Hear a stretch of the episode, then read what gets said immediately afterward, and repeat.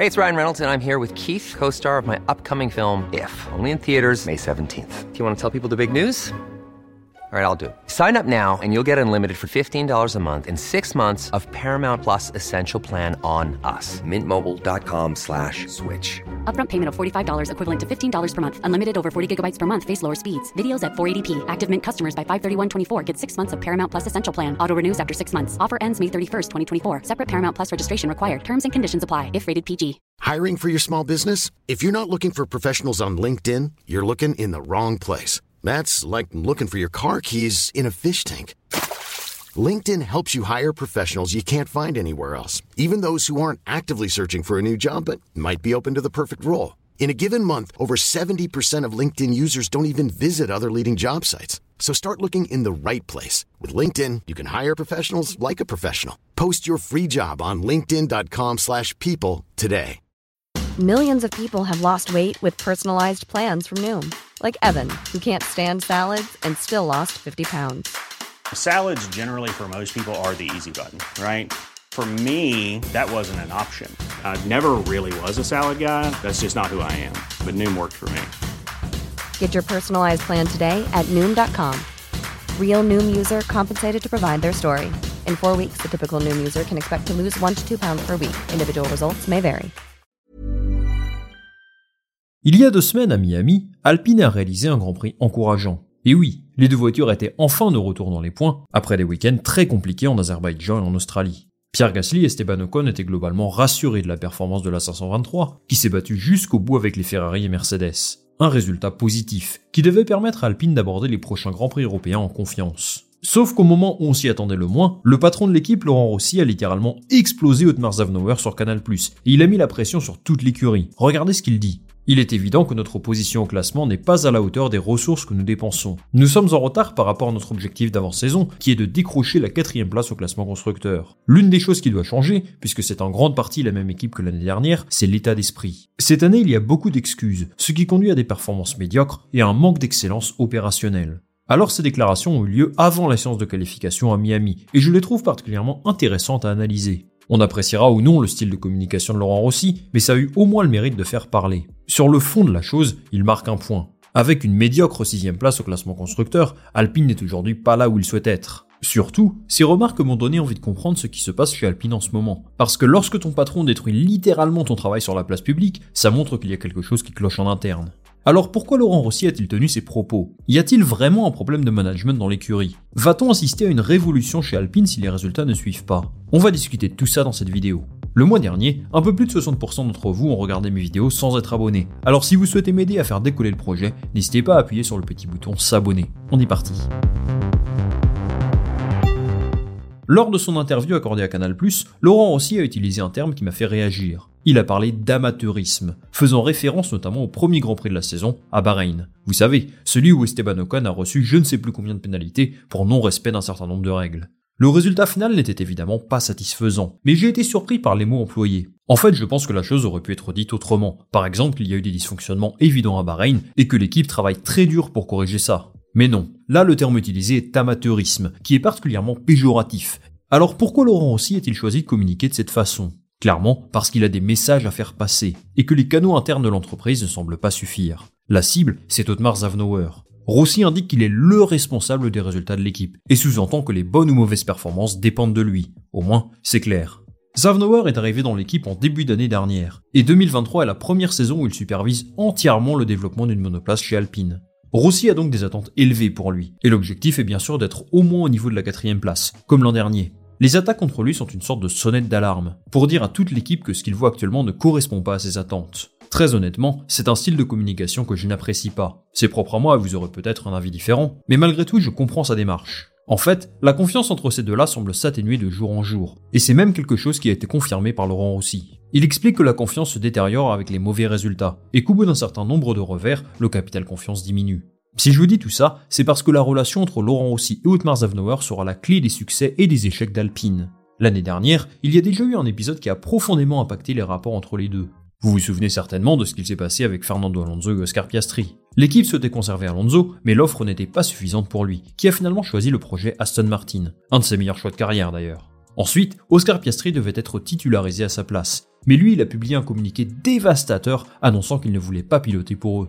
Au final, il se retrouve avec Pierre Gasly, qui est bien sûr une excellente option, mais cette histoire a forcément créé un certain climat de tension, qui a éclaté au grand jour ces dernières semaines. Laurent Rossi a donc mis un petit coup de pression sur son team principal. La conséquence pourrait être un renvoi pur et simple si jamais les résultats ne s'améliorent pas. En clair, ce n'est vraiment pas impossible que Zavnower soit viré en milieu de saison. Ce serait dommage quand même, surtout qu'il déclarait en septembre dernier qu'il est l'un des recrutements dont il est le plus fier. Malgré tout, on peut voir ça d'une façon plus positive. Pour l'instant, ça s'apparente plus à un rappel à l'ordre qu'autre chose, ce qui signifie qu'il maintient sa confiance en lui pour le moment. Rossi espère que ces déclarations serviront de déclic pour l'ensemble du personnel qui compose l'équipe, celui sur place lors des Grands Prix bien sûr, mais aussi les quelques mille personnes qui restent à Enstone et Viry. On verra si ça fonctionne, en tout cas la place de Zavnauer est en jeu. De son côté, il défend son bilan et il met en avant les lacunes structurelles d'Alpine, pointant du doigt notamment le simulateur et le manque de personnel qualifié. Regardez ce qu'il dit. Nos outils de simulation ne sont plus au point. Notre simulateur est une technologie vieille de 15 ans, ou peut-être même de 20 ans. Nous devons investir dans de nouveaux outils, mais aussi dans un certain nombre de domaines qui ont besoin d'un savoir-faire complémentaire. Nous avons commandé un nouveau simulateur, mais il n'arrivera que dans deux ans. Tout ça ne se fait pas du jour au lendemain. Zavnower met aussi en avant la difficulté de recruter des ingénieurs de qualité. Il explique que la plupart des personnes qu'il démarche ont des contrats long terme avec leurs employeurs, et qu'ils ne seront disponibles que dans deux ou trois ans. En somme, l'ami Otmar demande du temps pour mettre en place ses idées et son projet. Mais comme l'a dit Thierry Henry un jour, même le temps n'a pas le temps pour le temps.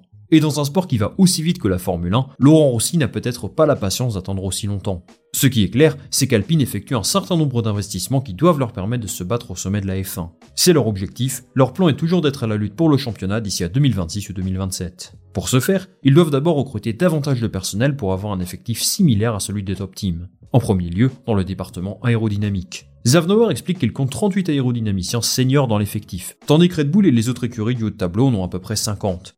Ensuite, Renault et Alpine sont à la recherche de nouveaux investisseurs, un actionnaire minoritaire pour apporter un soutien économique supplémentaire à l'équipe. Et il semblerait qu'il soit tout trouvé. Il s'agirait d'AutoNation, l'un des plus importants concessionnaires automobiles aux États-Unis. D'ailleurs, ce rapprochement entre les deux groupes est déjà officiel, puisqu'ils ont réalisé une opération marketing et commerciale ensemble lors du Grand Prix de Miami. Zavnower se réjouit de voir de nouveaux investisseurs. Selon lui, ça va leur permettre d'améliorer grandement les infrastructures en place, chose rendue difficile aujourd'hui par les contraintes du budget plafonné. L'arrivée d'un nouvel investisseur pourrait leur permettre d'accélérer le processus en quelque sorte, en donnant un coup de peinture sur les usines de Viry Stone, ce qui favoriserait un meilleur développement. Mais les déclarations de Zavnower me font poser des questions sur l'engagement de Renault dans le projet. Sont-ils autant impliqués que ce qu'il espérait? Laurent Rossi a totalement écarté cette possibilité, mais on parle quand même d'un très gros constructeur automobile, et il me semble qu'Aston Martin et Lawrence Stroll par exemple investissent beaucoup plus. Zavnower demande donc du temps à son équipe pour mettre en place ses idées, et surtout de nouvelles infrastructures. Mais Rossi lui trouve qu'il se cherche des excuses, et il prend l'exemple d'Aston Martin pour apporter un contre-argument.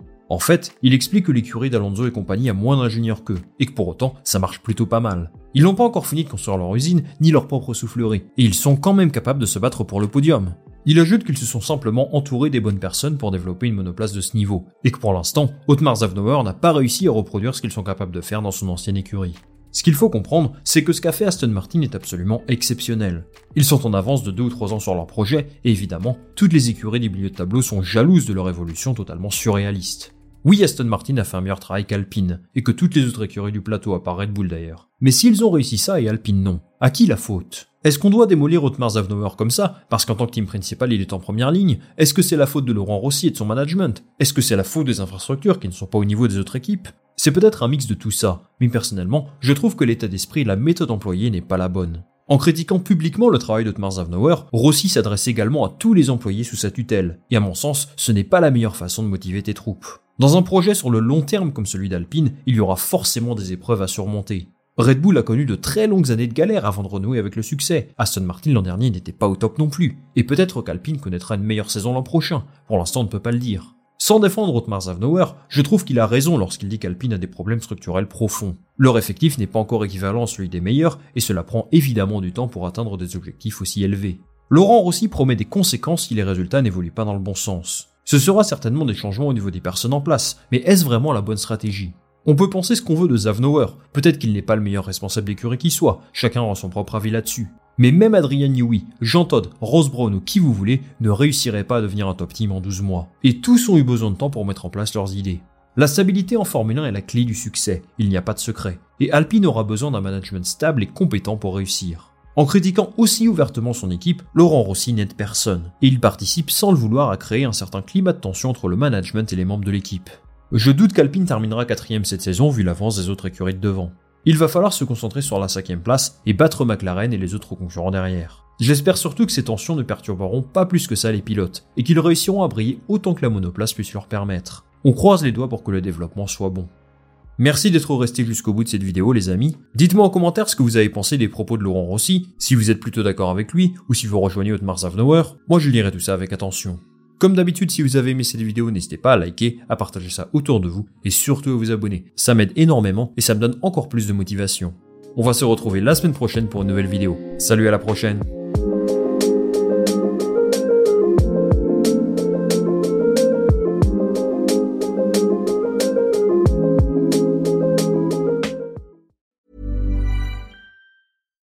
Hi, I'm Daniel, founder of Pretty Litter. Cats and cat owners deserve better than any old fashioned litter. That's why I teamed up with scientists and veterinarians to create Pretty Litter. Its innovative crystal formula has superior odor control and weighs up to 80% less than clay litter. Pretty Litter even monitors health by changing colors to help detect early signs of potential illness. It's the world's smartest kitty litter. Go to prettylitter.com and use code ACAST for 20% off your first order and a free cat toy. Terms and conditions apply. See site for details.